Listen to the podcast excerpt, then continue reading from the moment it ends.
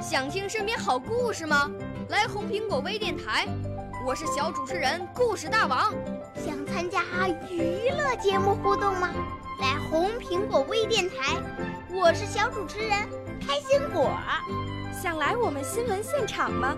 来红苹果微电台，我为你做直播报道。想有个机会脱口秀吗？来红苹果微电台，我带你在精彩栏目中互动开讲。我们的语言魅力在这里提升，我们的儿时梦想从这里起航。大家一起喜羊羊。少年儿童主持人，红苹果微电台现在开始广播。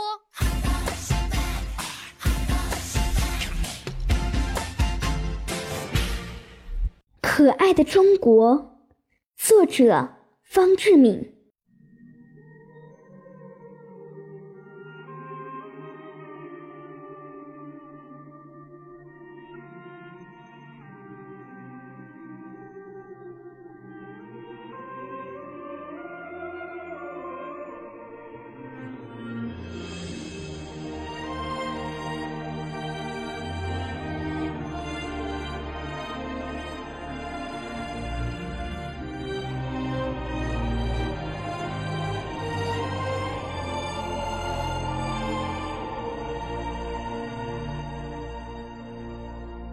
朋友，中国是生育我们的母亲。你们觉得这位母亲可爱吗？我想，你们是和我一样的见解，都觉得这位母亲是蛮可爱、蛮可爱的。一言气候。中国处于温带，不十分热，也不十分冷，好像我们母亲的体温不高不低，最适宜于孩儿们的偎依。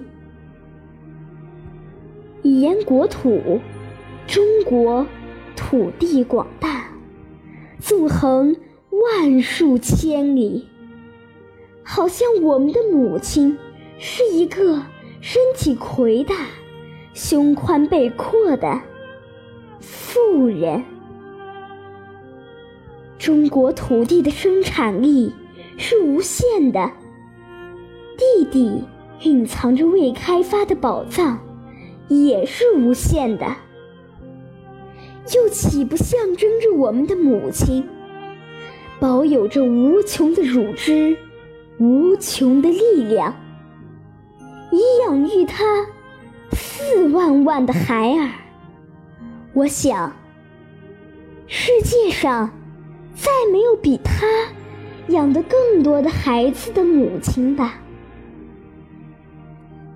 中国是无地不美，到处皆景。这好像我们的母亲，她是一个天姿玉质的美人。的身体的每一个部分都有令人爱慕之美。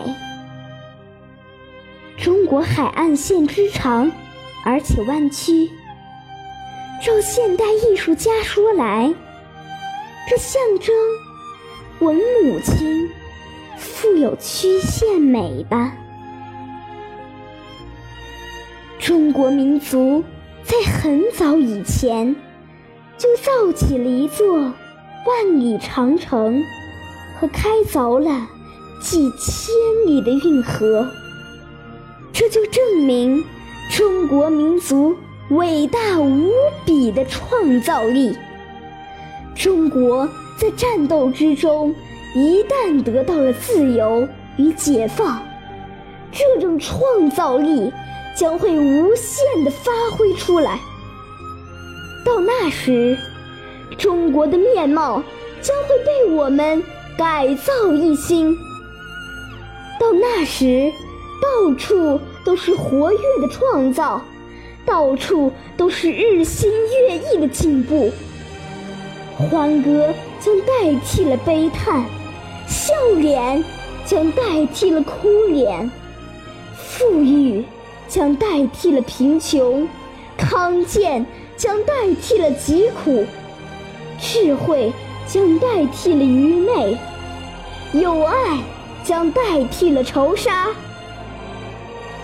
生之快乐将代替了死之悲哀，明媚的花园将代替了凄凉的荒地。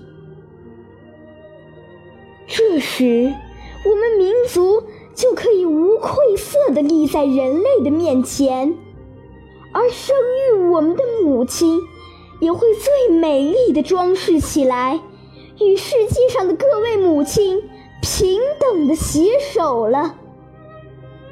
这么光荣的一天，绝不在遥远的将来，而在很近的将来。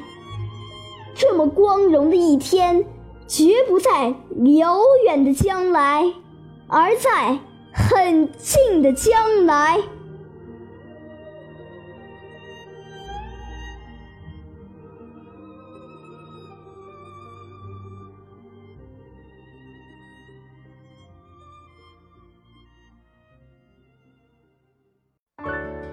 少年儿童主持人，红苹果微电台由北京电台培训中心荣誉出品。